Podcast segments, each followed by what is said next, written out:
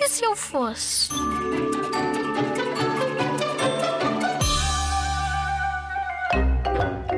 Se eu fosse um extraterrestre, brincava com outros extraterrestres que existiam. Ia à procura deles. Ia à procura de criaturas com três olhos para depois brincar. Porque estava lá sozinho.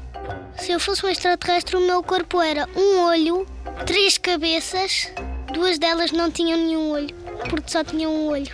Pernas do tamanho de um planeta e pés do tamanho do sistema solar. Era vermelho. Eu era um extraterrestre simpático, como é óbvio, e queria ser muito amigo dos terrestres.